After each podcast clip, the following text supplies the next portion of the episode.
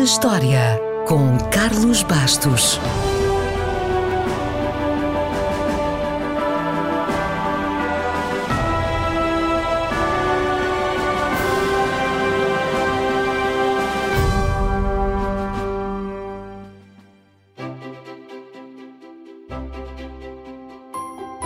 Foi a 1 de junho de 1988 que foi fundado em Bruxelas o Banco Central Europeu. E esta é uma grande oportunidade, não para falar da política económica e solidária da União Europeia, mas para falar de bancos de uma maneira geral. Armazenar riqueza é uma coisa que já vem desde a pré-história.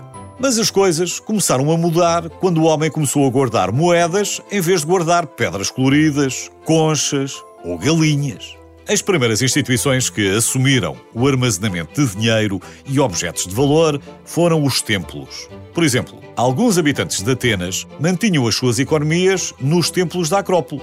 E já na Idade Média, os europeus também guardavam dinheiro nos mosteiros. Era mais prático do que escavar um buraco no quintal e também era mais seguro. A palavra banco é de origem latina e, sem surpresa, refere-se exatamente aos bancos onde se sentavam os cambistas e os agiotas que emprestavam dinheiro com juros altíssimos. Os mesmos bancos, na República de Veneza, também podiam servir de mesa para transacionar moedas e papéis comerciais. E os bancos tinham ainda mais uma função. Se alguém estava falido e não podia pagar as suas obrigações, estava sujeito a levar com um banco na cabeça e não raras vezes o banco partia-se, como é evidente. Ora, banco partido, em italiano diz-se banco roto. E nós passamos a dizer bancarrota. A expressão vem daí. Vai lembrar-se também disto quando ouvir alguém dizer no filme I'm broke. Já vai fazer mais sentido.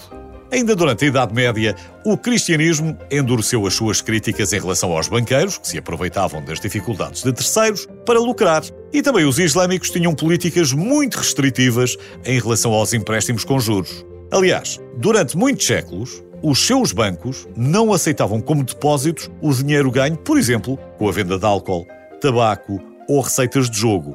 Hoje, o mundo não é tão a preto e branco e é mais difícil saber de onde veio o dinheiro. Já o judaísmo não era tão crítico em relação aos negócios da banca e por isso talvez não seja de estranhar que a grande maioria dos banqueiros medievais fossem judeus. Contudo, o que isso teve de bom e com todos os problemas que tiveram também os judeus ao longo da história por causa disso. Segundo parece, o banco mais antigo do mundo, que nunca deixou de trabalhar, é italiano e fica em Siena. Foi inaugurado em 1472. O anterior recorde estava nas mãos de um banco suíço, fundado em 1466, mas as suas operações foram interrompidas em 2013, o que é sempre estranho quando se fala de um banco suíço. Na Suíça existem cerca de 400 bancos e estima-se que tenham depósitos no valor de 50 trilhões de euros. Não se esqueça fazer contas, são muitos zeros. E é só uma estimativa, provavelmente tem lá mais dinheiro ainda. Para terminar, não podíamos, claro, deixar de falar daquele que foi provavelmente o maior assalto da história a um banco. Assalto, atenção, só com dinheiro.